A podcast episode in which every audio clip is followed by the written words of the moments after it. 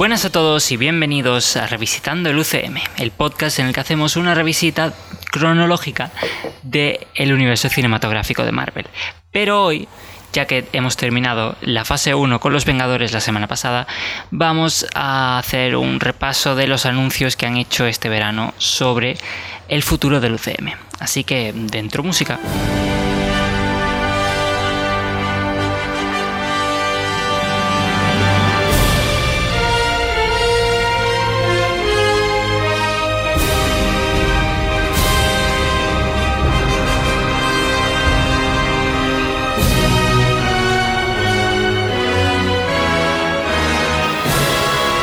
Empezamos. Hoy tengo conmigo aquí a Daniel Molina, Hola. a Alina Pozo Hola.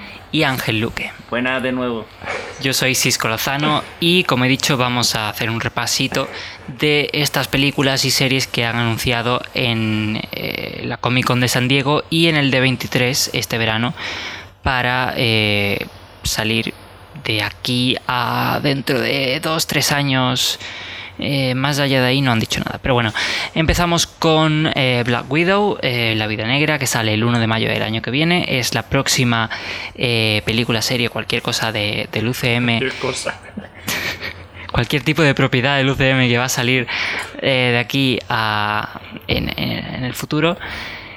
Y está dirigida por Kate Shortland, que es una actriz, una actriz bien, una directora que ha hecho más que nada películas indie, más de autor, que parece que es un algo que, que están siguiendo más eh, desde hace eh, un par de, de- de años, que es coger actores, otra vez con actores, directores más eh, independientes, más de autor, para que den su toque personal a estas películas, más que eh, gente que tenga más experiencia en superproducciones de, de Hollywood. Les interesa más ese, ese toque personal que eh, el que sepan usar el CGI, porque mm, básicamente eso lo sabe hacer el estudio, así que no les interesa.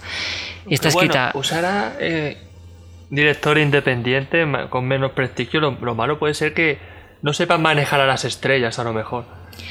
A ver, hay No muchas... es lo mismo poner a alguien con experiencia que tenga ya presencia a decirle a Scarlett Johansson lo que tiene que hacer, que a lo mejor ella puede decir, tú quién eres para decirme lo que tengo que hacer. Llevo haciendo esto mucho tiempo. A ver, muchos, un, ac- un ejemplo, ¿vale? muchos actores. A ver, primero que los actores se van a dejar eh, someter por, por los directores. Tiene un contrato. Exactamente.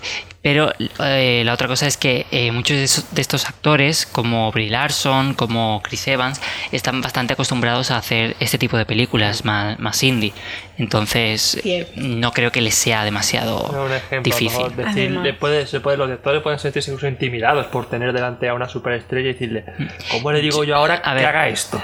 No, no creo que lo que más les, les intimide sea tener delante una superestrella. Con No. toda la producción que tienen delante, eso va a ser lo de menos.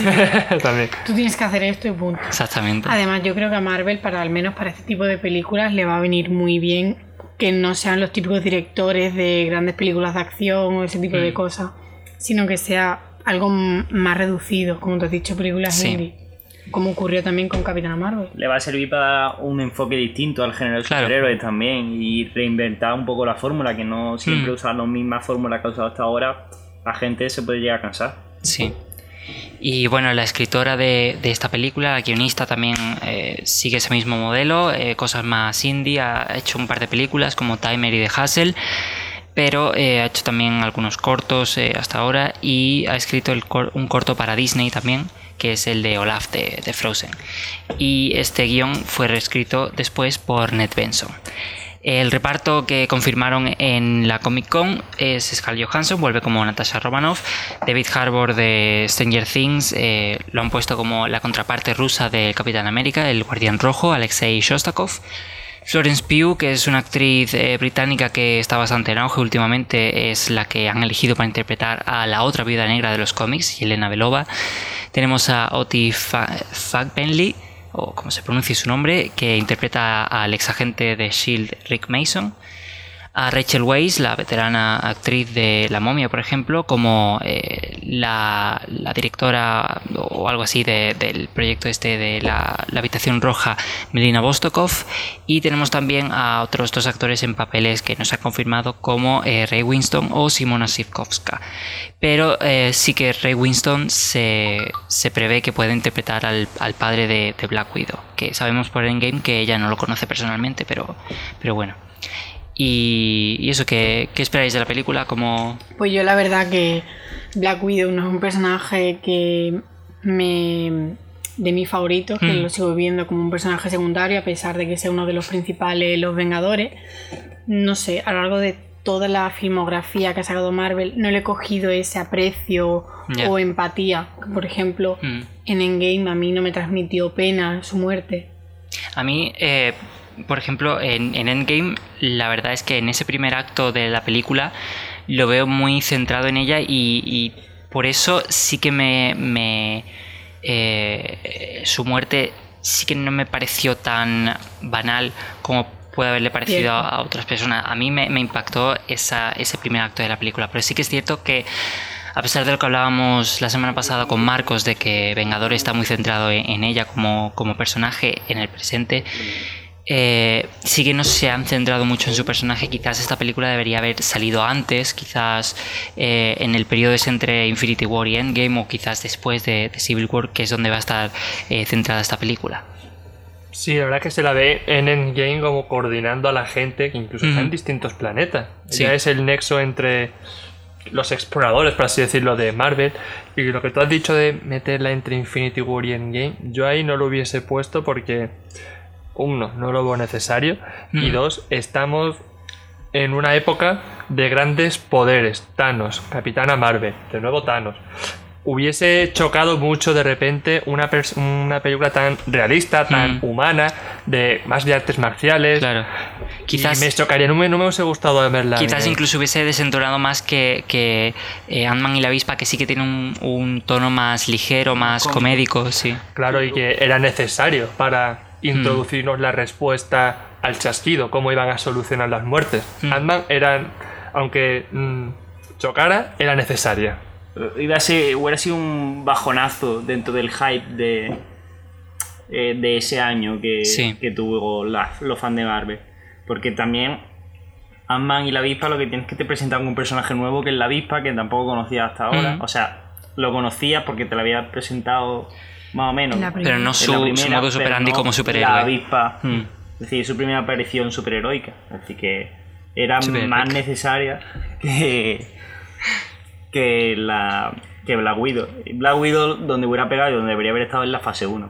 Sí, la verdad. Ahí tuvi- la tuvimos en Iron Man Seguro, 2, fase pero... dos, sí. Fase 2, o sea, si no me las quieren meter antes de Vengadores, pues me las metes después, que tampoco Claro. hubiera pasado nada. Pero eso, en, en esa época estaba el problema, como mucha gente sabe, de Ike Perlmutter, que básicamente no le hacía gracia la idea de, de esta película va- mm, en la que el protagonismo estuviera en, en un personaje femenino. Pero bueno, Ya. ya se libraron de, de ese demonio. Y Elimina. ahora, ahora mejor, yo creo que el sitio correcto es este, si no es el de fase 1 o fase 2, porque Mm, está la nostalgia de no la vamos a ver más porque ha muerto. Y yo incluso hubiese esperado un poco más, porque creo que la gente todavía tiene la muerte demasiado Sí. reciente. No le ha dado tiempo a echarla de menos, por así decirlo. Sí que es verdad que, que es uno de los parones más largos que, verdad, que ha habido recientemente, por lo menos, eh, dentro del UCM de, de sacar películas. Entonces, eh, volver con un personaje conocido quizás eh, sí que sea una, una buena opción. Sí, para que la gente se reenganche de nuevo Mm, sí, al sí, sí. Y además es una historia que se supone que ya eh, medio conocemos porque sabemos un poco de, de la historia de este personaje Además, que... además que va a ser un paréntesis importante y un cambio en cómo trabaja Marvel, porque Claro. pasamos de la saga del infinito al nuevo comienzo con Black Widow. Claro, te- tenemos aquí una fase en la que hay un montón de, de piezas que o se añaden nuevas, se van recogiendo, pero que eh, no hay mucha consistencia realmente. Entonces es eh, como algo más inconexo de lo que hemos tenido hasta ahora, que ha sido un arco de, de 10 años. Entonces, eh, esta, esta decisión de, de empezar con saltos de, de precuelas, secuelas, coger cosas de todos los puntos dentro de su, de su cronología, creo que es un experimento que les puede salir bastante bien. Sí, incluso va a, ser, va a ser una fase de Marvel, creo yo, un poco más mm, realista, entre comillas, con Black Widow, Sanchi, Falcon y, Winter Soldier, que quieras que no, no son tan expectantes explosiones, rayos con todo, misiles con Iron Man, va a ser más peleas cuerpo a cuerpo tipo ninja, así. Mm. No va a ser nada, nada tan espectacular de superpoderes. Sí.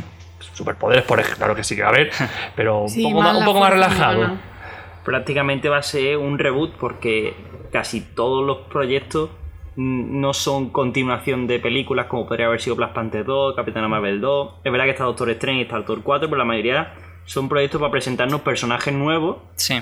Y, como un reboot de la franquicia, como decir, bueno, hasta aquí ha llegado la saga del infinito, ahora vamos a empezar otra saga o otro arco argumental. Y estos son los personajes que van a protagonizar este arco argumental. Hmm. Que aunque Black Widow siga teniendo el argumento de la saga del infinito, porque se supone que va a estar posterior a Civil War y anterior a todo lo que le ha pasado a Viuda Negra, ya es la primera piedra o el primer neso que vamos a tener con, la parte nueva de Marvel. Hmm. Sí, yo creo, ya lo, lo, iremos hablando durante el podcast, que esta fase 4, al menos la primera mitad, va a ser un poco de transición. De dejar un poco más de lado a los, a los Vengadores iniciales y presentar nuevos personajes que van a recoger el testigo. Pues yo creo que a lo mejor estas primeras películas no van a tener tanto éxito porque la gente no los va a conocer, hmm. no se va a enamorar de ellos, hmm. pero ya a medida que marca Marvel, ¿Eh? que ya tienen la marca eso Marvel. eso va a ayudar, eso, ayuda bastante, pero a lo mejor la gente dice, y estoy reticente, este no sé quién es, son gente menos conocida, claro. pero a medida que vaya avanzando la fase 4, la fase 5 y demás, se va a reenganchar. Por eso yo creo que esto va a ser un poco transición. Mm. No va a tener tanto éxito, no va a ser tan popular como hasta ahora, porque ha sido un pelotazo impresionante. es difícil. Y son personajes muy principales. Claro, es difícil seguir la estela, pero mimando es un poco de tiempo, yo creo que al final. No, van, no creo que lleguen al nivel de los anteriores, pero se van a quedar cerca. Pero es lo que tú dices. Yo, por ejemplo, de Black Widow espero eso, que como no le tengo tanto afán a ese personaje, pues que con esta película le coja algo más de cariño, lo comprenda mejor, que eso que a lo mejor le dan una vuelta de tuerca y luego la película tampoco va a ser un bombazo, pero tú dices contra. Sí. Voy sin expectativa y me mm. gusta mucho. Y no ya no Black Widow, sino lo que, lo que se viene. Black Widow era de los anteriores, los fundadores. Y bueno, eh, está confirmado que el villano va a ser Taskmaster.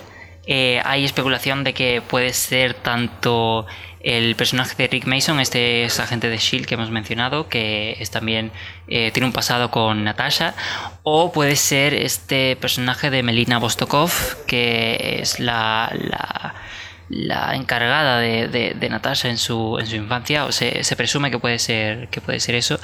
Eh, ¿Cómo lo veis? ¿Creéis que va a ser uno de estos? ¿Va a ser otro? ¿Va a ser Yelena, por ejemplo? Eh, ¿Un personaje totalmente aparte? Yelena me gustaría porque me sorprendería.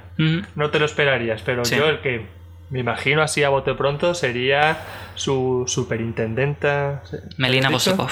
¿Te había bien dicho superintendenta? Su jefa, su mentora por todo lo que le ha hecho. Como ella dice, él se lo comenta a Bruce, no eres el único monstruo que hay aquí. Ella misma se considera un monstruo. Mm. Por eso, a modo de rencor, de encontrársela y decir, voy a hacerte pagar por el sufrimiento que me has hecho pasar todo este tiempo. A mí ese me cuadraría. ¿Crees que ella eh, va, a considerar, eh, o sea, va a saber que Taskmaster es Melina desde el principio o no? No, no, no, no. no, Además, se lo va a encontrar de sopetón. Dicho como película de FIA, pues va a tener esos giros que, no, que nos dejan.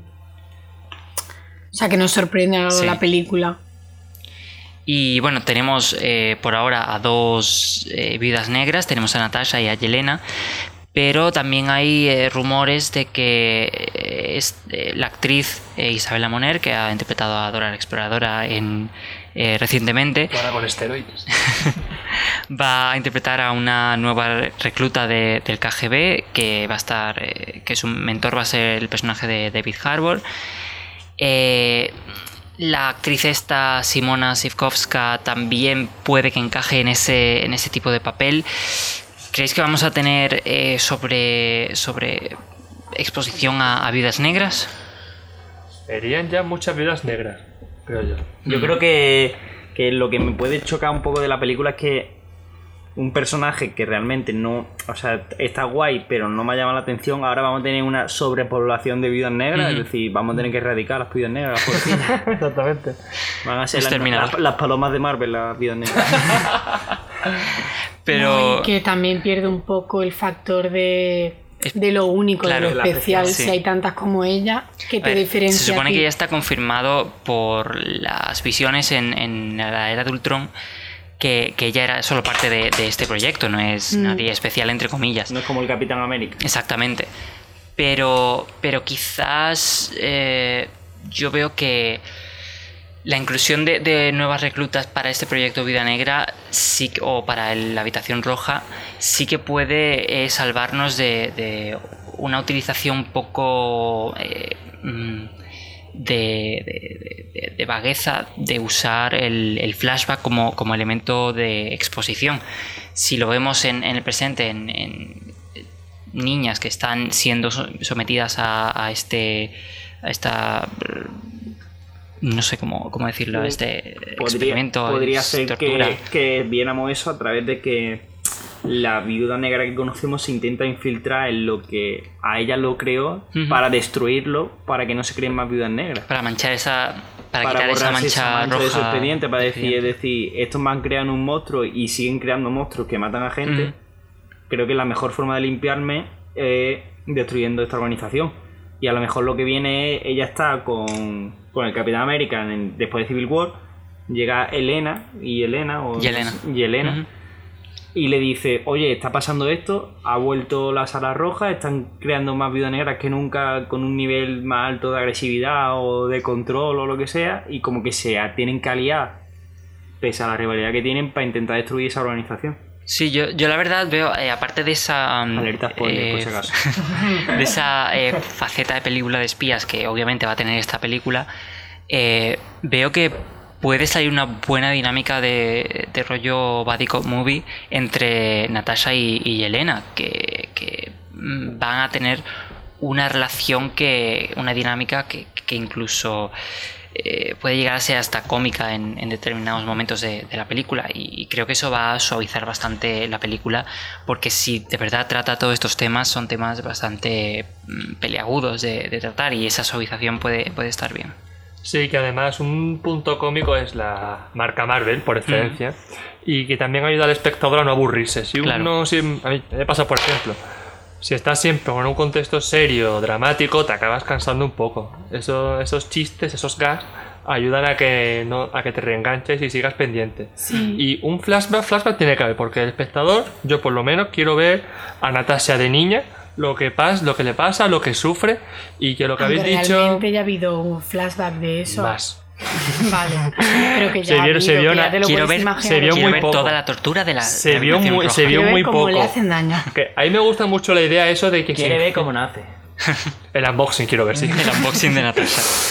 si esa idea de infiltrarse en la organización Ah. para desmantelarla me encanta me parecería muy buena además la pareja con el Capi sería excelente pero el espectador quiere ver el sufrimiento del personaje joder Ay, mal me ha quedado Al, al espectador le Al va mucho el espectador. Es cierto. quiere ver el personaje que ha, que ha estado acompañándole todo este tiempo en la saga del infinito quiere conocerle a, a- a fondo y ver de dónde viene. Flashback de ella de pequeña tiene que haber sí o sí, si no a mí eso me decepcionaría bastante. Ahora, Budapest, ¿sí o no? Sí, Yo personalmente digo que no. sí, always. No digo que, que no haya alguna referencia, algún flashback pues, mm, cortito. Se, se sabe que, que han grabado en Budapest. No se, no se sabe si va a hacer de Budapest, pero seguramente. Pero yo creo que va a ser más bien que, que va a volver a Budapest y va a recordar es esos. Budapest, es Shanghai. Pero no. perdón. Sí, A mí me da igual. Que yo creo que va hasta el final como lo del ojo de, de Nick Furia. Nick Furia. Que al final no fue a una, hero- una heroicidad. no. Pues lo mismo que va a ser. Budapest va a ser otro gato. ¿Te imaginas? O muchos gatos. El hermano del gato de Fury. Gus. es es el nombre, tío. Sí, yo creo que será algún tiroteo, una banda terrorista o algo así, algo típico de espías Sí. americanos. O un atraco a un supermercado. Sí. Pu- Puede ser. Atraco a un supermercado sale más en Bucarest. 100% real, no fake. Bueno, eh, si queréis vamos a pasar ya a la siguiente. Eh, tenemos la serie de Falcon y, y el Soldado de Invierno que saldrá en otoño de 2020. Eh, recordamos que estas series de Disney Plus no van a seguir el modelo de Netflix, no van a salir todas eh, del tirón, no van a salir en un pack, sino semanalmente. Y que van a ser series eh, con un arco argumental, no van a ser series, series episódicas de monstruo de la semana o villano de la semana. Eh, y la mayoría van a ser de seis episodios de, una hora, como esta, por ejemplo. El showrunner es eh, Malcolm Spellman, que ha, escri- ha escrito para Empire. Eh, está dirigida por Caris Coglan, que ha dirigido Punisher y El cuento de la criada. Y tiene también eh, algunas colaboraciones en, cuanto a la escritura del guion de Derek Kolstad, el creador de John Wick. Y bueno, vuelven eh, Sam Wilson y, y Bucky Barnes, interpretados por Anthony Mackie y Sebastian Stan. Vuelve Daniel Brühl como Helmut Semo. Vuelve Minik Van Camp como Sharon Carter. Y se confirmó en, en la D23, creo que fue esto, eh, que Wyatt Russell va a interpretar al personaje de John Walker, Hijo de US Agent. Russell. Efectivamente, que recordamos es el padre de. hizo del padre de, de Star Lord de Echo en Guardianes 2. Y bueno, eh, esta serie, el, eh, la otra no, la película no la no os hace mucha ilusión a, a ninguno, pero la serie, Yo es que tú sabes que yo no soy muy de series, así que. No, ya, tú. Pero a este, a este actor le falta un músculo, le falta crecer, ponerse más A grande. ¿Eh? a Wyatt Russell. Exactamente. Hmm. Para enfundarse un traje que es tan parecido al del Capitán América. Sí. Y afeitarse, por supuesto.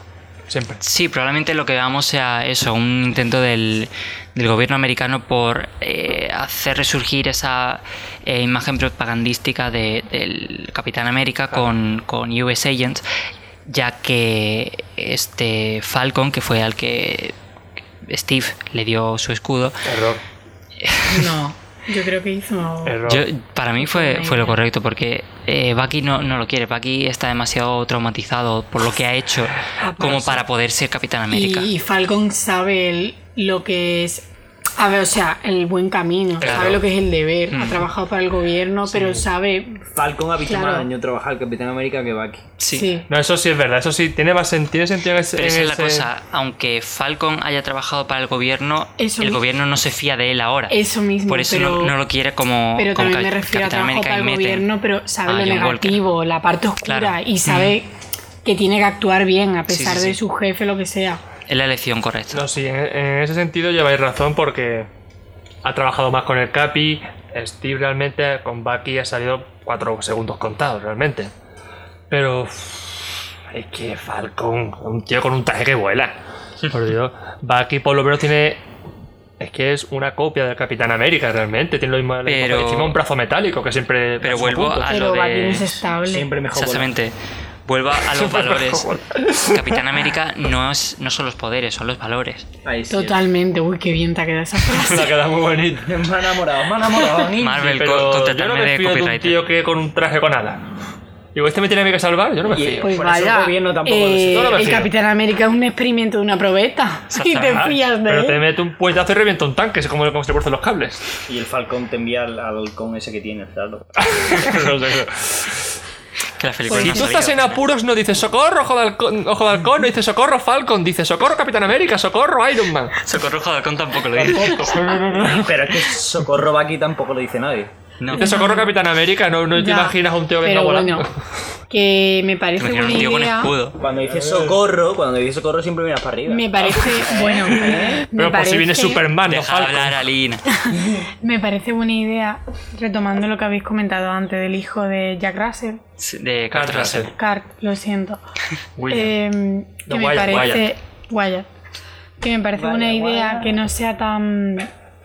Que sea un intento de perfección Sí. a Capitán América y que sea luego fallido y que se den cuenta que los adecuados para Más que de reemplazar- perfección, yo creo que de. de. Reemplazo. Sí. No, de, de- ¿Cómo se llama eso? Eh, de que el gobierno se quiere hacer propiedad de eso. Eso mismo. Que con Steve, exactamente con Steve, no han podido hacerlo, No han podido controlarlo. pero con este piensan hacerlo. Y ahí vamos.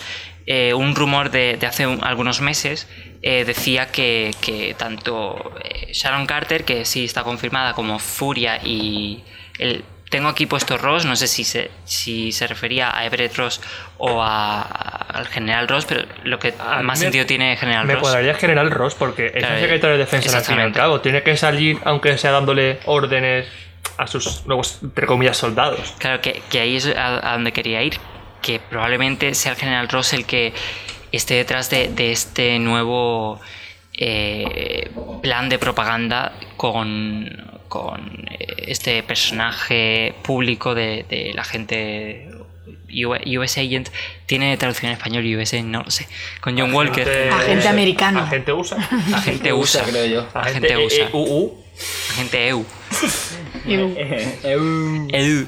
Yo siempre he escuchado USA, US, US Agent. US Agent, perdón. Pero bueno, que esa- esta serie sí me causa mayor interés que, que la película de Black Widow, porque creo que va a ser mm, una serie que va a marcar el, el devenir del futuro de Marvel y posiblemente introduzca a los nuevos villanos de Marvel, como habéis comentado antes, que puede meter los Thunderbolt.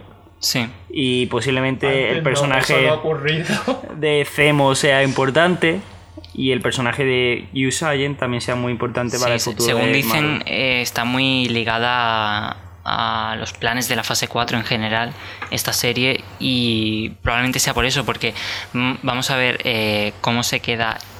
Es la, la película que tenemos en el presente de la Tierra, bueno, la película, el, eh, la producción que tenemos en el presente de la Tierra más cercano ahora mismo, eh, así que va a ser la que vaya a impulsar hacia el futuro tanto la parte de los Vengadores, la parte de los villanos con Thunderbolts, como tú has dicho, que seguramente sean a raíz de, de Ross y de su, su experiencia con, con. US Agent, con seguramente me- Meta Abominación.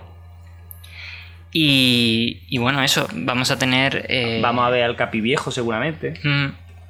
Vamos a tener un montón de, de, de cameos y referencias porque recordamos que, que esta, este universo, el, el UCM ha estado muy ligado al papel de Shield, que, que todos estos personajes principales que tenemos en esta, en esta serie son eso, son eh, remanentes de, de- de estas incursiones de, de lo que ha sido Shield. Que yo espero que pueda haber algún tipo de, de referencia de, que metan algo de, agentes de. Shield. Sí. Porque esa serie acaba en, en verano de 2020, el año que viene, sí, 2020. Y, y lo pueden dejar perfecto para relacionarlo luego con, con esta serie, con algún personaje. Y además, eh, es eso, que había rumores de que había un grupo terrorista que era con el que se tendrían que enfrentar estos, eh, estos dos protagonistas, que sería Ultimatum, pero que también podría ser o estar basado en el, en el, el grupo de Watch Dogs de los cómics que está relacionado con el, el personaje de John Walker, fue una de las primeras misiones que hizo como Capitán América. Y, y eso, eh, Como US Agent. no creo que fue como Capitán América. ¿Capitán América? Sí, Creo que es sí. que al principio llevaba el título de Capitán América. Mm. Yo creo que esa historia fue Sí. como US Agent. Estaría gracioso que luego al final de la serie, el último capítulo, los últimos cinco minutos, sea inyectándole otra vez a Chris Evans, el super soldado, y que digan, mira, no ha pasado nada, tú vuelves, te damos el escudo otra vez. Pues ya que le tienen que se lo den a Falcon el, el suero. Le haría falta, le haría falta. Para que, Da- pa' que Dani pueda ser salvado por Falcon. Pero la cosa es esa. Otra, otra de las eh, cosas que, que la gente está especulando es que eh, la influencia de Zemo f- sea lo que eh, gire al personaje de US Agent y lo haga eh, plenamente malo, que lo vuelva, lo saque de sus, de sus cabales, que es lo que pasa en- en los cómics. Así que es interesante que, hayan puesto todos estos personajes y en, juego en esta, en esta serie porque pueden tirar de un montón de, de cosas de, de los cómics. Y bueno, esta serie empieza a grabarse el mes que viene, el 22 de octubre, en Atlanta.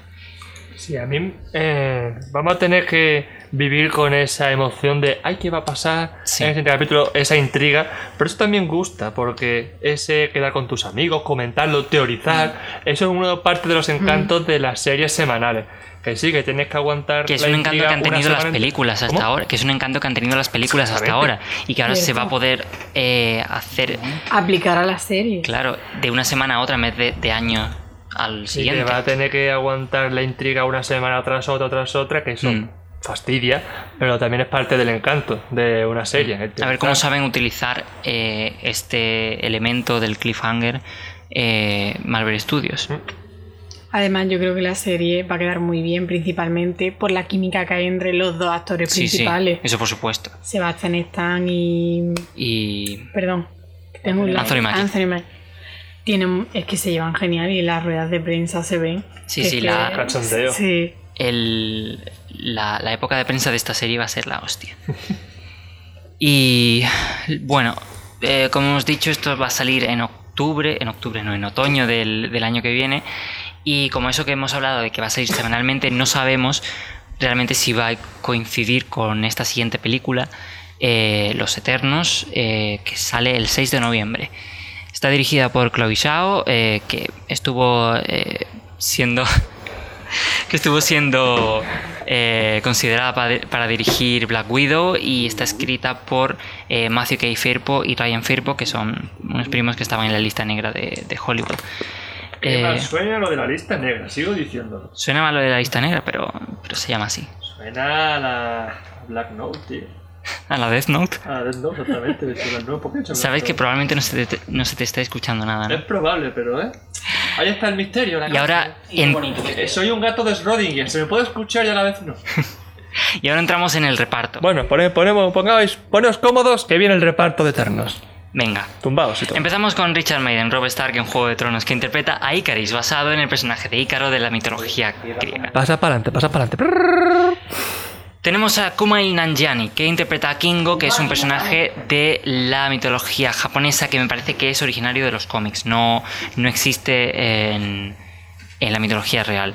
Eh, luego tenemos a Lauren Ridloff, que interpreta una versión, es una actriz eh, sordomuda, e interpreta una, una versión sordomuda del personaje de Macari, que es un eh, hombre en los cómics. Está basado en el en Mercurio de, de la mitología romana. Una pregunta, ¿cómo, Sí. ¿Cómo interactúa una actriz sordomuda? Es que no, no acabo de verlo. Hablo Con- desde la ignorancia, ¿eh? Con idioma de signos, probablemente. Le tienen que hablar todo, todos los compañeros van a tener que aprender idiomas de signos para poder a- actuar con ella. Puede. Hostia. A ver, con, con el personaje de Black Bolt en Los Inhumanos Ah. pasaría eso también. Bueno, Él tiene- Black él Bolt, tiene que- ya, ver, él sería sí, él pero solo el que- exactamente. Al menos el resto puede hablarle. Sí, pues... En la forma No lo sé, la ya veremos. actriz no era, no era sorda, no era sordomuda y tuvo que aprender los gestos y algunos de, de los otros compañeros de rodaje Mm. también. Que a mí me parece buena idea. Yo es que no sé cómo pueden de- hacerlo, hacerlo. No, pero- Por aprender. Que me- Sí, pero que también me parece pues tendrán profesores. También. Sí, obviamente. a ver, siempre tienen coach de, claro. de actores y... Que me parece muy buena idea porque es una manera inclusiva de, Sí. De incluir en el mundo de los superhéroes a gente distinta Mm. y eso es bonito, Sí, tener sí. representantes. La verdad es que esta película, aparte de que tiene un cast enorme, Sí. eh, es bastante inclusiva en, en el reparto que tiene. Y, y hay que dárselo eso a, a Chloe Zhao y a, y a la directora de casting de Marvel Studios, que sigo sin acordarme de su nombre. Seguimos, tenemos a Brian Tyree Henry, que, interpreta a Fastos, eh, basado en el personaje de Fausto, el, el dios este de, de la forja y eso. Tenemos a Salma Hayek, eh, que interpreta a ella como un personaje basado en la mitología azteca, creo. Eh, luego tenemos a Leah McHugh, eh, la chica esta eh, pequeña que interpreta a Sprite, que está basado en estos típicos personajes de No mitología. es una bebida, ¿eh? Que está basado en estos típicos personajes casi de comedia, tipo ninfas, tipo. que estos son muy traviesos. Probablemente sea. Algo así como Tom Bomba de El Señor de los Anillos, ¿no? Eh, sí, algo así. Luego tenemos a Angelina Jolie, obviamente, interpretando el personaje de, de Cina, eh, Atenas, o sea, Atenea. Yo creo que no han podido elegir mejor actriz para encarnar a Atenea. Atenea que es una... Hay que ver si, si la ponen de rubia. Ah, da igual. Ah, sí. no, porque Atenea es una diosa así imponente, Sí. muy majestuosa, muy... Es, ¿Cómo decirlo? Señorial. Y Angelina Sí, sí, Jolie sí. va siempre con esos aires de... Ahí voy yo. Pa, pa, pam, pa, pa, pam. Yo creo Sí, que pero es la mejor a lo que, que te refieres, sí, to- totalmente. sí. Sí, ella tiene mucha presencia. Y para este personaje Claro, aunque. cuadra perfectamente. Sí. Clavado. Tenemos a Don Lee, eh, que interpreta a Gilgamesh, el olvidado, eh, que viene de la épica de Gilgamesh, de la mitología eh, bueno, de la mitología, de la literatura eh, mesopotámica, tenemos a Barry Coigan que interpreta a Druig, el villano de un villano de los de los Eternos. Sí que se rumoreaba que iba a ser que podía haber sido Keanu Reeves. Sí, y mucha gente se ha llevado un varapalo importante. por- por- Habrá que ver lo que hace este actor que también está en auge últimamente. Va a salir la nueva de Nolan. ¿Cuántos años tiene? Luego muy jovencillo. Eh, sí es joven, no creo que tenga más de 30 años. Mira, luego cómo lo hace. Eh, luego tenemos a Gemma Chan que vuelve eh, desde su papel de Minerva en Capitana Marvel eh, para interpretar a Cersei. Y por último a Kit Harington eh, para interpretar a Dane Whitman, acá el, el Caballero Caballero Negro, efectivamente. Así que yo personalmente veo a este. a, a Kit Harrington muy joven, de más. me Imaginaba, yo quería un actor un poco más maduro, Mm. más entero. Que sí, que ya lo tenemos todo enfocado en Juego de Tronos y ya eso ayuda a verle con esa apariencia medieval, típica del caballero negro. Pero yo lo veo. A ver, también es que en- aquí van a, tirar por la, por la interpretación esta del grupo de arqueólogos que van a, a investigar el, el asentamiento este, eh, vuelvo a decir azteca, pero no sé exactamente si es azteca, inca o maya, dijiste, ¿no? sí, eh, del sur de, de Sudamérica, que van a ser el grupo de, de arqueólogos. Es una, esta historia está basada tanto en la, en la serie de, de Kirby, de Jack Kirby de, de los 60 y en la de Neil Gaiman de los 90.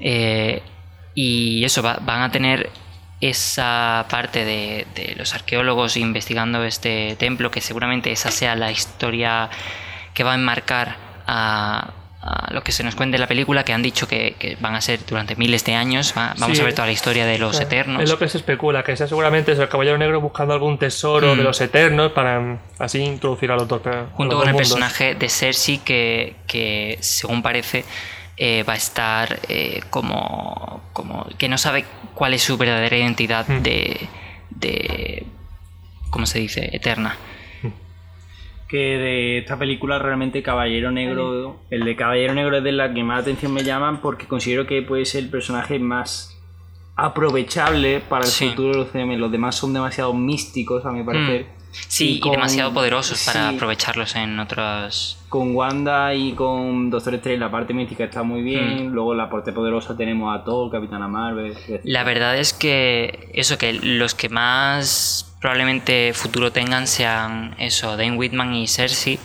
que, que serían los de los de este marco de la historia y que han sido, eh, han sido pareja y han sido vengadores durante bastantes años. En, en los cómics.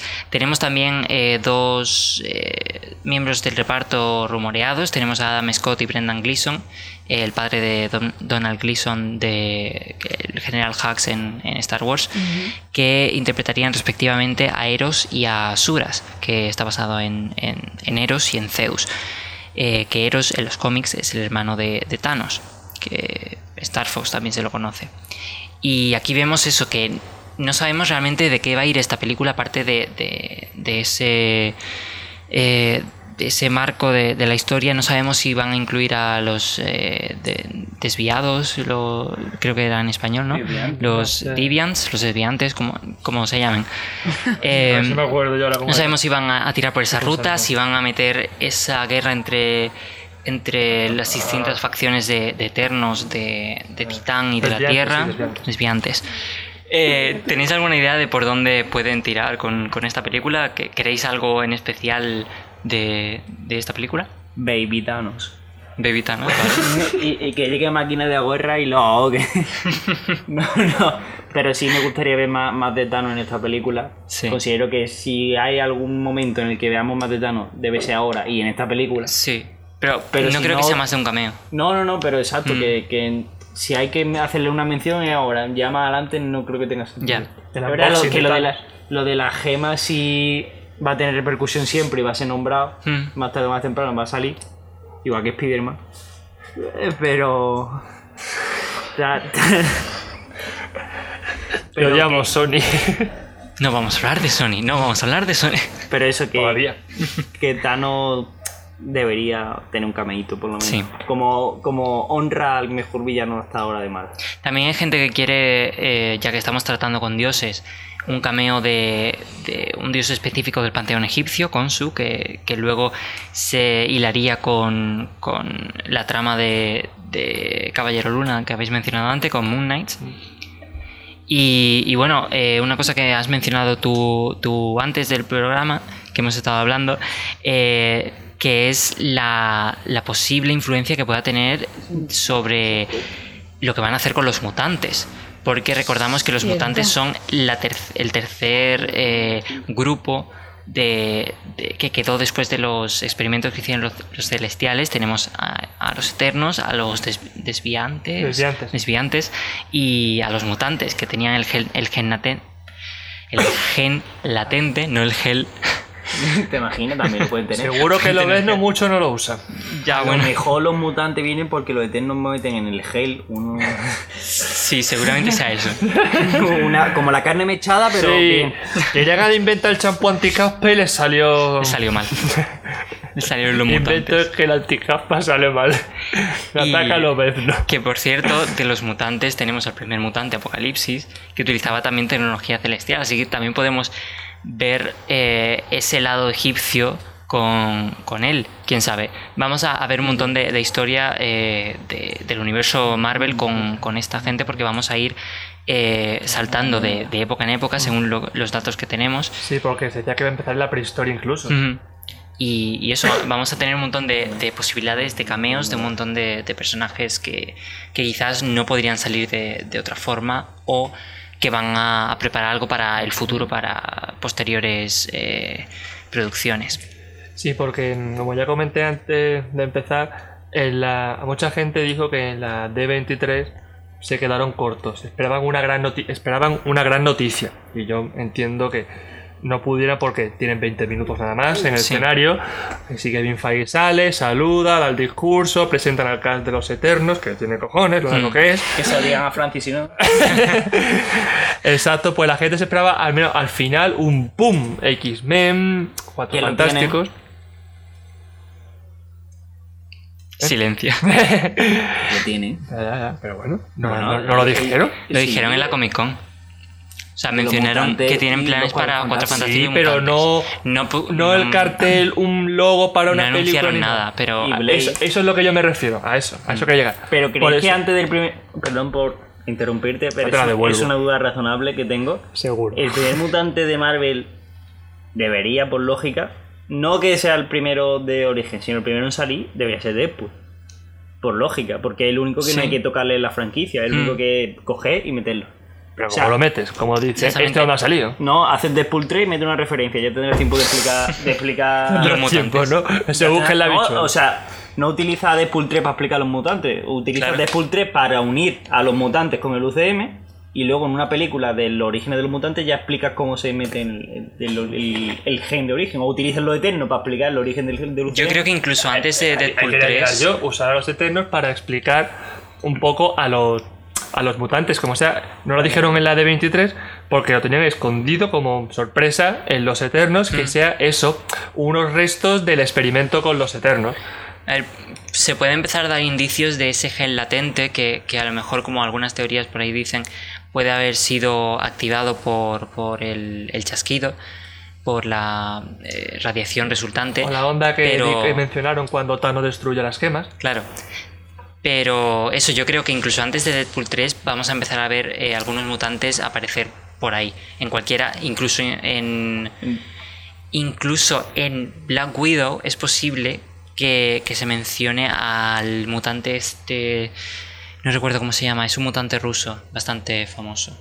No es. No es Rasputin, este. ¿Cómo se llama? Eh, Coloso. es No, otro. Ra- Rasputin es otra cosa. No, no se llama Rasputin. Coloso. ¿Sí? Sí, sí. Ra, ra, ¿Sí?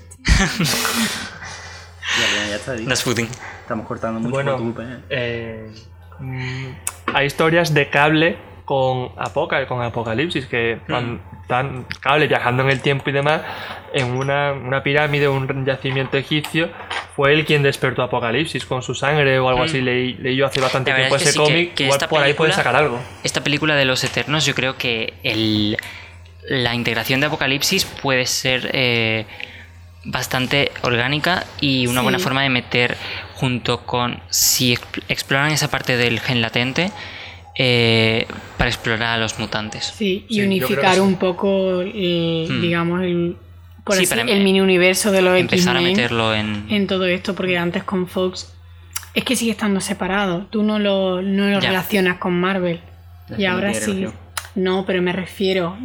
Claro, que ahora mismo que piensas en el UCM. Marvel, pero Piensa en el UCM y no piensa en claro, eso mismo, mutante. no piensa en Ningún los mutante. mutantes ni los X-Men ni en nada. Pero yo quiero Deadpool 3. Y yo, Todo el mundo que quiere yo no la Deadpool quiero 3. nadie. Cariño. Guau, pero es que, que según vuestros planes no vamos a tener Deadpool 3 hasta 2025. Bueno, pues La hago yo mañana. mañana. Quedo yo aquí con Ryan Reynolds. Un día Eh, Hombre, para ese- hacer ese es 3. el, el único necesario es Ryan Reynolds. Eh, Ryan Reynolds y una cámara delante y que haga gilipolleces. Y ya está. Sin el traje siquiera. No, hombre, no, hombre, tampoco estaría de Con un, con un traje de Spider-Man comprado en el chino. Por favor, Por favor. Por favor. Por favor. ojalá veamos eso. Bueno, pasando... Y que el traje que compran en es que chino. me acuerdo de Rodman que tampoco quería Ryan, no quería hacer Deadpool porque estaba peleado con Ryan Reynolds. ¡Puto Rodman! Vamos a dejar Tim Rodman... Y podemos. Eh. de- pues el traje del chino, el dinero se va para Disney. Porque es merchandising de Spider-Man. Madre la mía. venganza definitiva contra Sony. Pues sí. el, el nuevo Spider-Man de Marvel, Deadpool. Oye, pues mira, no estoy mal. A ver, no sería para niños, pero... Seguimos con la siguiente película, Shang-Chi, la leyenda de los Diez Anillos, eh, que saldrá el 12 de febrero para que del 2021, coincidiendo con el Año Nuevo Chino. Está dirigida por eh, Destin Daniel Cretton, eh, escrita por David Callahan, que eh, ayudó con el guion de, de Ant-Man durante el rodaje. Y ha escrito Wonder Woman 84 y la secuela de eh, Into the Spider-Verse. Y están confirmado el reparto de eh, Simu Liu como Shang-Chi, Tony Leung Chihuai como el mandarín y Aquafina, eh, que no se ha confirmado su, su personaje, pero se especula que puede ser Falo Shui, que es la hija de Fu Manchu en, en los cómics, que es la hermana de Shang-Chi. Y, pero aquí supongo que sería de- del mandarín. Y eso coincide con, con lo que pusieron en, en el, en el documento de casting cuando, cuando se hizo. Coinciden los otros dos personajes y este. Pero también hay eh, gente que cree que puede ser Lei Wu, que es un, persona- un, ag- un agente del MI6 y eso. Básicamente no se sabe quién es. Eh, ¿Qué esperáis de esta película? Esta película, de las películas que hemos hablado hasta ahora, está en un punto medio. Es decir, si podemos Mm. decir que Los Eternos no, no es que tenga hype, pero sí tengo ganas por el tema de cómo pueden introducir a los mutantes, todo el rollo y por ciertos personajes, porque son muchos personajes nuevos. Sí. Está guay. Que Black Widow es una película que no me causa interés simplemente por cerrar una historia. Esta podría estar en medio por el tema principalmente del mandarín y del actor que me cae muy bien. Mm. Eh, Su timeline de Twitter es genial. Es un máquina, un genio, un figura. eh. Mastodonte, tropical, Tifón. huracán. Tropical. Bueno, eh, ¿expectativas para esta película? Salvo por el mandarín, no muchas, porque al fin y al cabo, Sanchi y todo su ambiente es un ambiente muy confutero. Muy películas tipo Jackie Chan, Sí. dicho mal y pronto. Y eso yo creo que a la gente pues no le llama la atención. Y Ya. por eso no va a tener. A mí personalmente no, no me atrae por eso, porque va a ser una película de artes marciales más. así dicho mal y pronto. Y ver, la tiene- única ilusión que me hace es ver al verdadero mandarín. Tiene esas dos facetas del mundo de espías de, de Shang-Chi y el mundo de artes marciales místico de Shang-Chi y del mandarín. Entonces yo creo que podemos ver eh, algo que puede estar interesante en cuestiones de, de- del tono que va, que va a tener y, y cómo van a enfocarlo. Lo que está claro es que sea mejor o peor la película, igual que pasó con Black Panther, va a tener mucha acogida en el público asiático Y y, va a ganar mucho dinero en Asia, va a tener mucha taquilla allí. Y han tenido la gran idea de sacarlo en Año Nuevo Chino, que, es, Sí, que allí hace mucho taquilla. dólares. A mí me, parece buena idea en ese sentido, que culturalmente abarca otra frontera. Mm. Igual que la actriz sorda en, en Lo Eterno, que Sí. es un paso más en el cine superhéroe, que nunca se había visto eso, pues esto otra. Sí, que se ve que Marvel está abriendo las puertas a, a varios colectivos y me parece muy buena idea Mm. y muy positivo. Yo personalmente la única expectativa que tengo es que salga el personaje de Trevor Slattery. Porque considero que es de, de lo mejor que, ha- que ha dado las películas de, de Iron Man. Y es un personaje que debería haber vuelto hace mucho tiempo. El falso mandarín. El mandarín del chino. ¿Lo Sí, pilla? cierto, el de, ¿Lo pilla? el de Iron Man. ¿no? La Tres. pillado, ¿eh? Es cierto, es que la 2 y la 3 son malas y yo las junto. Ya sé por qué ha bajado el has pillado tú también, ¿eh?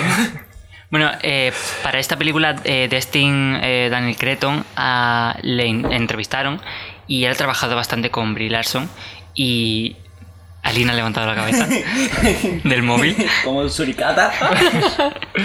y dijo que siem- Comporte. siempre hay sitio para, para Brie. Cierto, es verdad. Así Ese que comentario lo leí. podemos ver una aparición de, de me- Capitana a mí me Marvel. en los parece- años- Sería fabuloso. No, dijo que no había espacio para Capitana Marvel, pero siempre hay espacio para Brie Larson. Eso mismo. Dijo que no había espacio para Capitana Marvel. Pero siempre para Brie Larson. O sea que podemos ver un cambio de Brie Larson haciendo de Brie Larson. Molaría en el papel de mucho, Brie la Larson. verdad. Brie. Sería muy gracioso en plan la actriz, ¿esto qué es? Brie Larson yendo a comprar al supermercado. Pero tampoco es tan descabellado que aparezca eh, Capitana Marvel en, en esta película si se introduce eh, a través de las conexiones eh, del mundo de los espías eh, a SWORD, que es la contraparte eh, del espacio de Shield. No, pero aquí Marvel tiene que meter a Capitana Marvel en algún lado, ya sea en una película, como personaje más secundario en otra o en una serie, porque Yo me se ha confirmado Miss Marvel. Y Miss mismo. Marvel, recordemos que ella Necesita toma el papel Marvel. de superheroína gracias a que Sí. es fan Sí. de, Capi- de, de Carol Danvers. Y salvo que en la batalla de Endgame hubiese alguna cámara grabando, Ten en cuenta que Nadie ha visto a Capitana Marvel actuar. en esos cinco años sí que actuó en la Tierra. Y aunque, no, Sí. pero de todas formas, aunque en Endgame hubiera una cámara grabando, se hubiera llevado más protagonismo Robert Downey Jr. Y esos cinco años no está en la Tierra, porque ella se va al espacio a arreglar se va al espacio, espaciales. pero vuelve varias veces. No. Y desde el principio de la película, o sea, del principio de la película, al principio de esos cinco años, ella eh, viene a la Tierra, trabaja con los Vengadores y cuando se organizan es cuando empieza a hacer viajes al espacio. Pero que como yo entendí la película, ella viene a los Vengadores, a la Tierra, porque ella es magnífico. Mata a Thanos y se va ya a tomar por culo. No, no, no, Y no. ya no viene más. Porque eh, Viuda Negra le dice, le pregunta que si va a poder venir este mes y, y ella dice que este mes no puede venir. Claro, cierto, Eso- cuando están haciendo eso las da a entender videollamadas. Que ha, que ha venido varias veces. Y ella no comenta en ese momento. Pero que, pero "Lleva no ha, no ha tenido ningún. por aquí". Sí, Sí. pero no ha tenido Pues, ninguna pero no cinco años. Sí, pero Francis, en Osisco, Cierto, como, ¿eh? como- como te llamemos. No ha tenido ninguna pelea, no ha podido impresionar a nadie. No, no ha tenido una aparición. A ver, en a mí me ha quedado- yo me he quedado muy impresionada con Capitana Marvel. Si a ti no te ha impresionado, es verdad que nos quedan muchas escenas de acción que pues se No ha pueden lanzado ver ningún cañonazo a nadie. ha No, estado ayudando en la, a la Tierra, en la Tierra en esos cinco años. Entonces, que es lo mismo que si, por ejemplo, un alguien es fan de, de un jugador de fútbol que no es la estrella del equipo, pero ha estado ahí y tú puedes ser fan de, de esa persona. Pero eso no lo hemos visto. Yo creo que eso Sí, no sé, en el mundo real no, hemos visto eso, pero dentro del universo tiene sentido que el público pueda conocer a, a la Yo creo que Marvel. necesitan explicárselo a los tontos del público general como Como lo- a mí me lo tienen que explicar. Eh, eh, eh, es decir, no Yo me he enterado ahora mismo. A no ser que utilicen la serie Miss Marvel para poner, yo que sé, la primera parte del capítulo del primer capítulo como acciones heroicas que ha hecho Carol Danvers. Puede ser, que haga una especie entonces de, montaje de... Ahí sí. está, como al principio de Spider-Man Far From Home, que hacen un montaje para que vean los Vengadores así que han muerto, Mm, pues sí. algo así, pero con escenas heroicas de Capitana Claro, Marvel. porque tú has dicho. Lo has en- eso de este mes no puedo venir, lo has entendido tú, pero yo no. Podemos- no, pero podemos es, ver es en la carpeta- que puede perdón. que pe- no no te estoy dando la razón que es cierto que es que ella pudo venir de vez en cuando Sí. no con una frecuencia como los demás porque como Claro. contesta ya Rocket es que el universo necesita de alguien y Ya. ella tiene esa capacidad para estar en Sí, pero lo sitios. Supongamos que ha venido esos cinco años. ¿Qué ha hecho en la Tierra? De tener a Zemo. Es que, ¿qué ha hecho? De- ¿Qué ha hecho? ¿Qué, qué amenaza había en la Tierra? Si, si No, es lo que yo iba a decir. lo que más había era un maremoto que era posiblemente en amor, posiblemente No ha habido una catástrofe que diga me necesitáis aquí, como mucho, a reconstruir edificios Claro. y a, y ayudar a- a, a los supervivientes. Sí. Eso no es una emergencia para que ella venga. A mí me. Eh, ella estaba ahí, creo- ella estaba ahí. Yo creo que tú llamas a Carol Danvers para reconstruir un edificio y te manda a paseo. A ver, Carol, quiera que no, su planeta es la Tierra. Sí, y ella es muy ¿Y dónde ha humana. estado todo sí. este tiempo? ¿Dónde Fuera. estaba cuando Loki atacaba a Nueva York? Ayudando a los. Ayudando a todo el mundo. O sea, el universo. Por eso prefiero. Pues por- perdón. vale, pues por eso que este es su planeta, pero si no ha, no ha estado cuando ha atacado Loki, cuando tocó Ultron, no va a estar Pero- aquí para recoger A escombros. ver, también es que ella tiene. creo eso, vaya. Vale, totalmente válido. Pero es que ella también tiene como una deuda con los. Hmm, em, Vengadores. no, con, con los. Sí, perdón, Skrull, no me salía vale, con los sí. Skrull.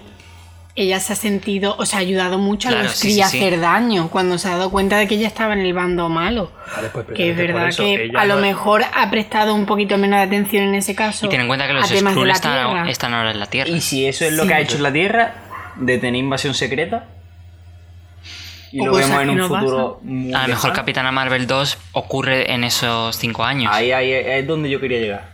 Y, y entendemos por qué están esos Skrull eh, Claro, a cargo suplantando. Pues por eso de, que yo creo. Furia. Ahora ya no y ahí volvemos a Sword. Nos vamos poniendo todos de acuerdo. Yo creo que hace falta una aparición de Capitana Marvel, ya sea en el transcurso de los cinco años de Endgame, para que la gente pueda hacerse fan de ella. Hmm. Una aparición, que es lo que necesitamos para Miss Marvel. Sí, pero tal y como conocemos Marvel, no te lo tiene que por qué dar antes de mi Marvel, te puede dar después. Sí. Eso mismo. Que eso es lo que ¿Lo estaba, lo que iba a decir antes. Como que en referencia a lo que habéis dicho antes de que sea como el principio de, de Far From Home, eh, que sea por ejemplo en la carpeta de, de Kamala que hayan recortes de periódicos de, de apariciones de, de Capitana Marvel en público Mm.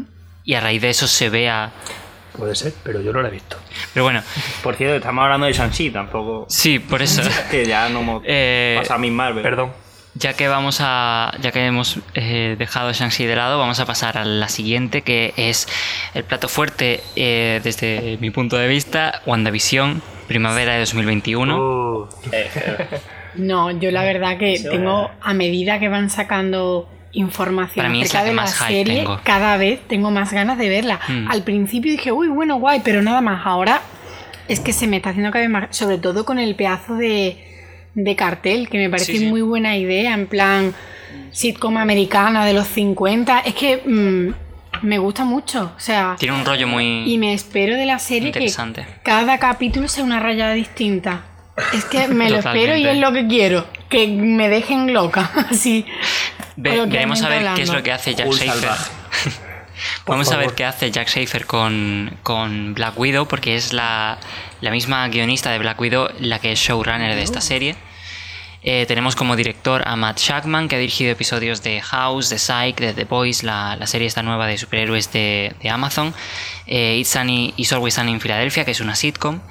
Y tenemos ahí unas... eh, También está la muy- directora artística de American Horror, la Sí, quinta temporada cierto. de Hotel. que. No sé cómo se llama la mujer, pero sé que hacía eso. En Y la Hotel, desde mi punto de, de- desde mi opinión, es de las mejores que, que tiene American Horror Story. Y en diseño de, de producción. mm, Totalmente de acuerdo wow. contigo. Eh, Buen fichaje. los Sí, sí, detalles, sí. los detalles que se ven en la serie de, de espacios o de vestuario Mm, es que están muy bien y me parece lo que tú dices muy buen fichaje para WandaVision o Visión, perdón, porque mm, es que la serie yo creo que va a constar también de esos pequeños detalles. Sí, se va a ver ahí el brillo de todo. ¿Y cómo revivirán a Visión? ¿Cómo- Eh, Eh, Wanda.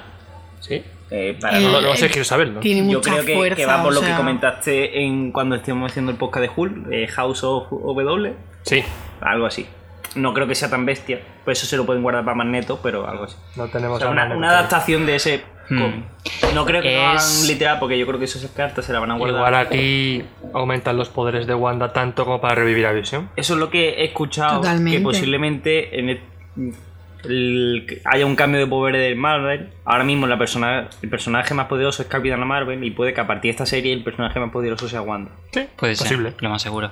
Que haya un cambio de poder, que haya dado poco el título a, Capacidad a Carol. tiene. A Carol Dame le durado poco el título. En cuanto al reparto, esta serie sigue siendo súper loca. Eh, tenemos, obviamente, ¿A Loki? a. Tenemos a Elizabeth Olsen de vuelta como Wanda y a Paul Bettany como Visión.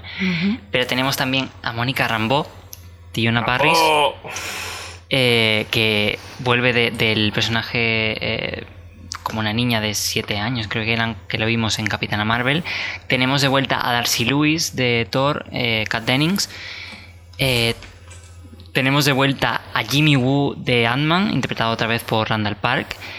Y tenemos eh, a un personaje nuevo que interpreta a una vecina de, de ellos, porque como ha dicho Alina, esto va a estar eh, ambientado como una sitcom de los 50, tipo muy eh, suburbio americano.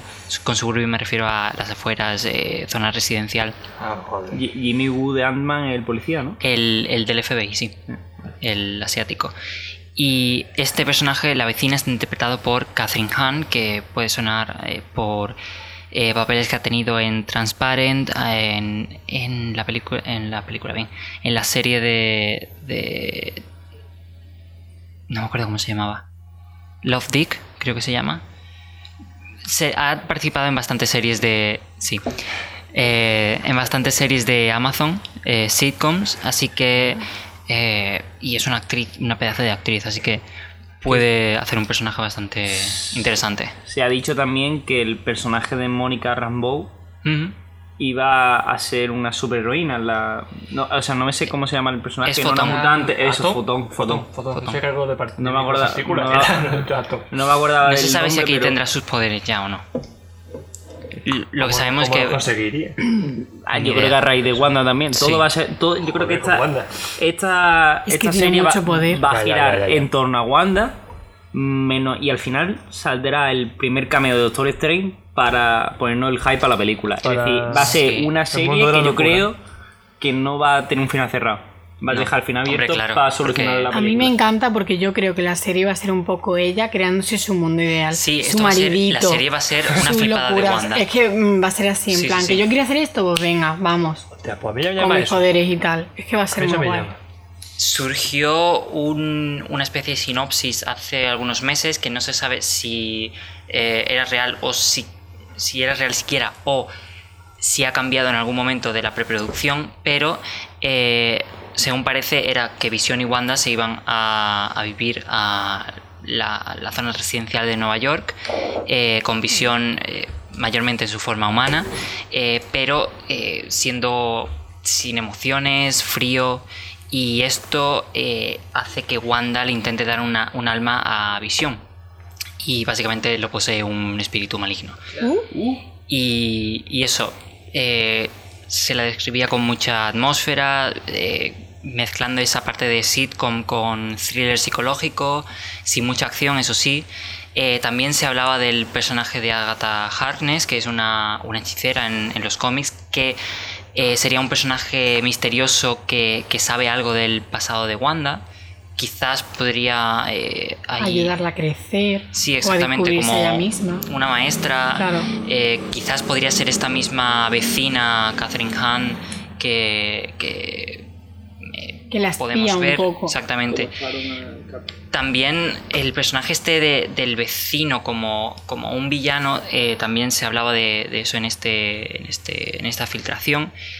Y que básicamente como que reunía a la gente del barrio para, para poner eh, para ir eh, con- en contra de ellos porque es un androide con una humana y, y eso está mal. Yo Es creo, una mutante. yo creo que en esta serie no va a haber villano. Sí, van a ser un montón de, de- de cosas que, raras. que simplemente que ella va a ser como la propia heroína barra villana de la serie y Mm. a raíz de lo que ella crea pues se crean situaciones que son las problemáticas pero no va a la serie va a girar en torno a ella y va a ser lo que ella quiera. O sea, que se le complica algo, pero es porque ella quiere o... O porque se me explico. descontrola, no porque ella quiere. Claro, pero Pero por que eso todo mismo va a puede en encajar mucho, claro. muy bien este, este en- eh, ángulo del villano como eh, una masa enfurecida de vecinos que van en contra de ellos. En plan caza de brujas. sí. que también puede dicho. que también puede Mm. ser otra forma de seguir creando a los mutantes Claro. porque o en los cómics ella se carga a los mutantes Mm. Aquí puede que los cree. sí se, se le, le da una paranoia Vale, y vale. decide matar a todos los mutantes o sea que borra el gen mutante Es que por así No más con- mutantes. Con, Ya, está bien. No more mutant con el Fénix. ¿cómo se llama? Fénix Sí, Oscuro. Oscura. No, la otra chica del Fénix. Jean Grey. Eso, Jean Grey. Pues- no te voy a escuchar primero, pero. Eh, también se ha rumoreado que Troy Sivan, el cantante y actor eh, sudafricano, eh, puede interpretar a Wiccan, que en, en su caso también interpretaría a su hermano gemelo Speed. Y la verdad es que yo estoy aquí para, para ver a Wiccan. Es, mi, es tu objetivo. Sí. Junto Lleva con mucho- la unión de agentes de SEAL y Falcon y Soldado de Invierno, esos son tus dos grandes Sí. metas en la vida. Wiccan. Es posible que en vez de meter a Speed con Wiccan, metan a Wiccan y a, a la hija de, de Visión de su, de su época en los, en los cómics, que tenía una familia, todos Ah, sí. visiones, que mezclen las dos familias. Sí, eran todos androides. como que me ha hecho muchas gracias. Tiene visiones el pobre. Son dos tomos o algo así, Sí. un tomito gordo, está muy Pues hay gente que cree que lo que, que lo que van a hacer es mezclar eso, esas dos familias y tener a Wiccan y a Viv eh, por su en esos dos no se sabe exactamente como todo eh, son todo especulación rumores filtraciones que pueden ser falsas pero bueno y a raíz de esto entramos en Doctor Strange en el multiverso de la locura La primera película de terror de Marvel. sí. Ah, sí, va a ser de terror. No dirigida por Scott Derrickson y escrita por Sir Robert Yo solo Me voy a espero asustar. que no sea como la primera, que yo acabé mareado. Con tanto. Pues aquí te vas a marear distorsión, seguramente Ay, más. por Eh, Dios, eh, no. va a Pues, ser pues yo peor. la, pues yo la vi en un Pero- autobús. Así que imagínate ya el mareo que yo cogí. Et- Esta va a ser mucho peor que la primera. Va a haber. Porque. Va a ser de miedo, se supone. Pero a mí, A ver, yo no la creo verdad, que sea miedo más 18. que yo conocía, yo, yo conocía al A ver, Doctor Scott. Derrickson, el director, es el director de Sinister. Oh, Entonces, Ah, mira. mm, le han dado como está más, no más libertad, pero sí le han permitido eh, adaptar un poco más a su, a su, a lo que A él, exactamente, a lo que él mejor hace esta película. Que lo que comentaba, que yo conocía de al Doctor Strange de series de animación de cuando yo era pequeña y tal, y la verdad que era un personaje que ni fu ni fa, pero con esta película, con la, La la, que conocemos todos, Mm. la primera, es un personaje que me ha encantado, pero tanto que me veo reflejada en él y me encanta. Yo también estuve Y en un que- accidente y se me No, pusieron las joder, manos. tampoco eso. Yo también la. Pero que, que me Me cae muy bien, que me gusta mucho. Sí. Ya. A mí la película. Y, y que eso, que de la segunda la verdad que me espero el, el- el mismo nivel Sí, o más. O más. Porque la verdad es que eso, que parece que, que eh, Scott actor. Scott Derrickson va a tener que poner menos cosas en juego y va a poder jugar un poco más con lo que ya tiene y, y explorar esa parte más de terror que siempre ha tenido eh, Doctor Extraño en los cómics. Y de hecho, el villano que está rumoreado que, que va a salir es. eh, Pesadilla. Pesadilla, efectivamente. Que hay gente que dice que puede ser David Tennant, eh, puede que sea Matt Smith, así que va- está entre los Doctor Who. También he escuchado incluso una chica, que no me acuerdo el nombre ahora Sí, mismo. eh, Sofía Butela puede Es que sea. No me acuerdo. Puede que. Tengo su me- cara en la cabeza, pero no me sé el Me suena que. Sofía Butela, la, la actriz que hizo de la momia en La momia, la Ah, última, la ya. de Tom Cruise, Ah, eh, ah. también estuvo ya rumoreada para esta película. no, miento. Eh, Eva Green, eso. Sí, a mí la verdad, la primera me gustó hasta que empezaron realmente con Dormammu. A mí la introducción me encantó, pero el desarrollo, la parte de acción no me gustó mucho, Ay, en parte porque acabé gracia. mareado. Eso, eso no ayudó bastante, pero Yo creo que Dormammu va a volver a salir. Tiene que Sí. salir sí o sí. A mí lo de Durma. Claro, temprano en va a esta no, pero en la siguiente sí. Sí, a mí lo de, es que como lo acabó, que tú te esperabas algo y dices, toma plum, ahora ahí. Hasta luego. Para esta están confirmado que, que vuelvan, aparte de Benedict Cumberbatch como Doctor Extraño y Elizabeth Olsen como Grande, Wanda grande. Maximoff, eh, Rachel McAdams como Christine Palmer, no sé qué va a pintar en esta película, pero bueno, la pelirroja, la, Rachel McAdams es su La- pareja, la que le gusta. La, la, la del hospital. cirujana. ¿La? Sí. Eh, va a salir también Benedict gusta Wong como Wong. Eh, Chiwetel Ejiofor vuelve como Cal Mordo y está rumoreado que eh, el hermano Voodoo puede vol- volver como en plan eh, Jericho Drum, su hermano eh, el ¿cómo se llamaba? El otro Drum eh, era el que estaba en el Santo Santorum de Nueva York, el que murió cuando llegó eh, No, Caecilius. El, el que has comentado antes, el que se va matando hechiceros, ¿no? Sí, Ese va a seguro. Sí. Sí, sí. Vale. Pues. También mola. La capa. también hubo una filtración de, de Roger Wardell, que es eh, uno de los filtradores de Twitter que más reputación tiene, eh, que Til- Tilda Swinton podría volver como Ah, mira. eh, la, la antigua, Ancient One. The Ancient One. Anciana, la anciana, anciana. anciana, eso. Y la, des- la- ha descrito esta película como eh, 1980s Boogaloo. O sea, va, va a tener mucha influencia de- del Doctor Strange de los 80. Y también dijo que va, a s- va a hacer su debut, aparte de eh, Brother Voodoo, eh, Clea, que es un personaje bastante importante dentro de la mitología de, de Doctor Extraño. Así que ya veremos cuán- cuántas de estas cosas son verdad, cuántas, cómo van a, a, eh, balancearlo todo. De todas las películas anunciadas de Marvel de la fase 4, posiblemente sea la más compleja de llevar a cabo. Sí, Porque tiene que partir de algún trabajo anterior ya, Mm. que si el trabajo anterior no ha funcionado o no ha gustado, tienes que seguir partiendo de eso, pero tienes que intentar cambiarlo Claro. para que guste al público. pero no, no van a tener No, tiempo de cambiarlo no. si, si no sale. Porque ya, pero eh, eso va a ser sale el si, 7 de mayo, que seguramente sea la semana siguiente a cuando saquen el último capítulo de. si la de serie, por lo que sea, no gusta, mm, va a tener una película que tampoco va a gustar. O sea, complicado. Sí, sí, yo creo que sí. Doctor Strange es un personaje que ya le gusta mucho a la gente. A mí- a mí y, lo que tú has y lo que tú has dicho, yo no comparto eso de sea la más difícil de la fase 4, porque yo creo que es más difícil presentar a alguien nuevo que continuar trabajando con un personaje que ya todo el mundo conoce y sabemos de sobra mm, de qué te cogea. Te entiendo, pero yo creo que con un personaje nuevo no te arriesga, pero con un personaje que se supone que es franquicia sí te arriesga, porque un personaje nuevo no gusta, ya está, se ha quedado una película independiente como se quedó la de Julio del Norte, un personaje que ya tiene introducido con los demás y un vengador, si no gusta la segunda parte, te está jugando eh, que el, fu- el, el amor que cojan para por futuros proyectos de ese personaje. Pero por ejemplo, yo eso yo ocurrió con Iron Man, que la primera fue un bombazo, la segunda y tercera no le llega ni a la suela del zapato y todo el mundo quiere Iron Man. Pero A porque ver, Robert porque sí, a mí la también. primera me parece una mierda y las otras dos me gustan más.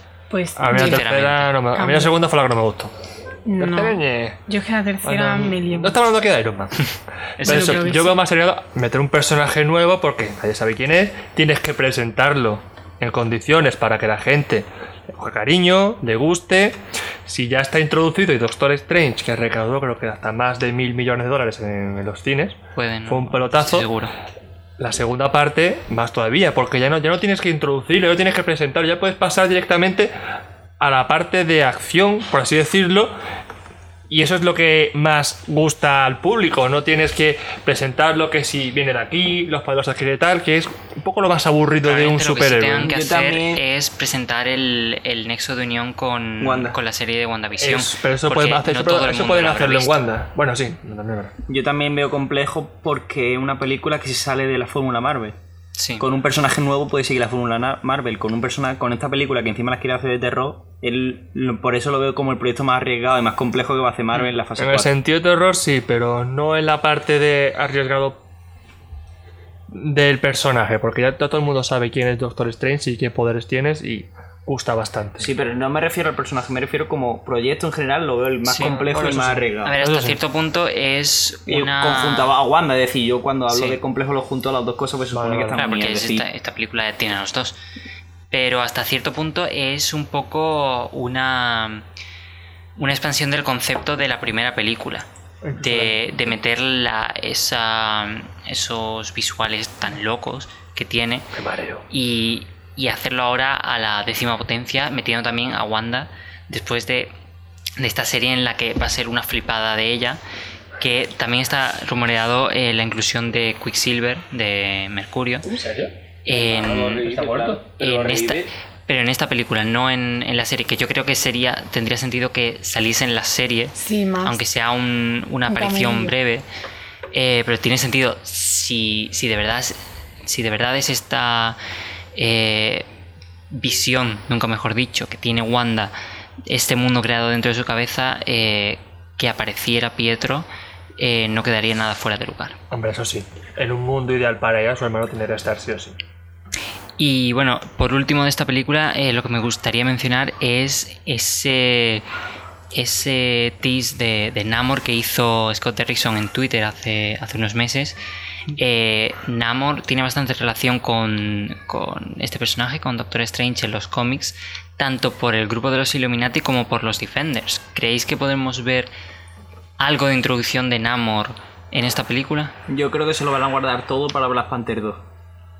Todo, todo. Todo, Todo no, todo no Sí, creo. sí, sí. No, eh, creo que tienen bastante material en esta película como para meter otro personaje nuevo. Es decir, ya van a meter Eso a no, pesadilla. eso no te lo niego porque es cierto, pero yo creo que Namor lo van a presentar antes que O en Black Panther 2. post aunque sea. Puede. Eso vale, pero yo creo que Black Panther No 2 como, no como el rey de Atlantis, pero sí como Namor Mackenzie. Es que, que- Ah, es que como el empresario, Ah, la Sí. ser empresaria. que yo creo que la introducción ha sido en Endgame. Con los maremotos, tú. Sí. Sí. A ver, que a lo mejor luego es una cosita que te mete High Marvel y luego no la utiliza, como muchas cosas que hace. Pero yo creo que esa es la introducción. Spiderman. Y por eso digo Black Panther, porque lo dice Okoye. Si lo hubiera dicho, yo que sé, cualquier otro personaje, te digo, venga, a lo mejor me lo meten en Doctor Strange 2. Pero como lo dijo Black Panther, o sea, Okoye, yo digo que, le- que va a Black Panther 2 directamente. Parte sí lleva razón, Ángel. Hay demasiado lío montado en la secuela de Doctor Strange como para meter a Namor. A lo mejor sí, un guiño, un cameo en su entrajeado, en su versión Sí. empresaria, puede ser, pero no para que la gente diga ya estamos viendo a Namor 100%. Claro. Sí, sí, sí. O que la puerta se cierre y se ve el letrero de Namor, je- jefe, o lo que se sabe. Lo que? En Boss. Pasa por, por mi despacho y se ve Namor. Eh, la última cosa que dicen que va a volver de, a esta película son los guantes amarillos de Doctor Extraño. eh, que es una. La capa, obviamente. Pero. Eso. Personalmente, creo que es lo que más eh, hype tengo. eh, lo que más espero de, de esta fase 4. Eh. WandaVision y, y Doctor No, Extraño. yo Doctor Strange. Hay que tener en cuenta que no tenemos el recurso del tiempo que se supone para solucionar los problemas, porque la gema ya no está. Mm. Se supone. Sí, eso va a ser interesante ver cómo se Sí. desenvuelve Doctor Extraño sin la gema Sin del tiempo. gema. Ahí va a Porque resol- tampoco la ha usado mucho. La usó contra Dormammu, pero luego. Era su arma principal. No la ha usado mucho, pero Eh, se- sí. eh, eh, no la Era usó-. Contra Thanos no la usó. Sí. Sí, pero no la usó porque se- la quería guardar. Cuenta. La usó en su contra. Porque la quería La usó contra, contra Ebonimo, sí la usó. ¿Está bien? Contra Ebonimo. Sí. Uno de la Orden Negra. ¿La usó? Sí, Sí. Bueno, lo intentó. Exactamente. Ah. Y le cogió el otro los brazos y entonces no. O sea, fue lo primero que fue a hacer. Aparte de ponerse el- los simbolitos en las manos. Que, que- es- decir, que el- en los años que ha estado como hechicero se supone que es lo- su arma principal. Claro. Lo que pasa que no te lo hemos visto a lo mejor en el cine, pero es una cosa que sí sobre se entiende. Porque es lo que inten- en- incluso Thanos se lo dice, tu mejor arma no la está Sí. usando. A eso me refiero. Es decir, Pero vaya que hay que tener en cuenta que, como dijo la anciana, que él está destinado a ser el mejor de todos ellos. Mm. Que veremos a ver lo, lo que hace. piensa que yo creo que lo va a solucionar sin la gema. Sí, es Obviamente. capaz, es capaz de sobra. Va de sobrado. Pues. Lo va a solucionar con la ayuda de Wanda, si no son... son- A ver. Ahí va a ser un boom de magia O a lo impresionante. mejor Vamos Wanda a ver es la que- el la Necesita UCM. ayuda. Exactamente, la que hace que, que se desencadene los problemas de Doctor Extraño. O a lo mejor Wanda es pesadilla. No, si, no hay creo. una- si están Pero- buscando un actor o una Pero actriz, no. probablemente, probablemente sea ella la que despierta Pesadilla la que le traiga a nuestro plano. Eso sí, eso sí, seguro. Por su Yo creo que flipada la, máxima. la relación va a estar ahí. demasiado enrevesado, ¿eh? No, no, la relación No. va a estar ahí. O sea, el- Es casi, que es la casi mejor lo mejor que de pueden hacerlo. la sí, película sí. con la serie. No te digo yo que no, pero muy- me gustaría, sería un planazo impresionante, pero muy enrevesado para lo que estamos acostumbrados. Habrá que poner alerta de spoiler al principio para ver si hay que hacer tema alguna vez, ¿no? Pues, Como lo de sí. la, la madre de Star Lord Eterno, que no te- lo marcaste así. Como, Sí, es verdad, lo, lo lo echaste aquí primero. Pues eso, si queréis lo podemos dejar aquí eh, por ahora. Eh, continuamos el próximo día con... Empezamos con Loki. Vamos Hemos llegado hasta mayo de 2021 en esta eh, revisión de, de los próximos planes de- del UCM. Eh, tenemos este, este bombazo que seguramente sea la, la conjunción de WandaVision y Doctor Extraño en, en el multiverso de la locura. Y bueno, eh, continuamos el próximo día. eh, gracias por escucharnos, gracias a todos por, por venir y por estar A ti por Aquí. invitarnos. Gracias. Y, Nos vemos en la próxima dentro de un tiempo. Y bueno, tenéis nuestro Twitter en, en la descripción, es arroba revisitandocast. Eh, nos tenéis en Facebook, la página eh, Revisitando el UCM, no, Revisitando Podcast, creo que es. Eh, y Lo vais a tener abajo igualmente. Sí, podéis escucharnos. Podéis escucharnos en todas las plataformas principales de podcast, ebooks, Spotify, Apple Podcast, Anchor, estamos en todas. Y compartid esto con, con vuestros amigos que les interese el UCM, por favor, y esas cosas. No os olvidéis de papá y mamá. Eso, que a muchos les gustan los cómics. Y perdón por los spoilers, ¿vale? Por el spoiler que ni siquiera nosotros sabemos. Bueno, yo sí lo sé, tengo mis fuentes. Yo es que soy clarividente. Yo soy el primo de Doctor Strange, entonces pues. no. Es Ángel Strange. tengo la, la prima- el primo de la gema del tiempo la tengo yo.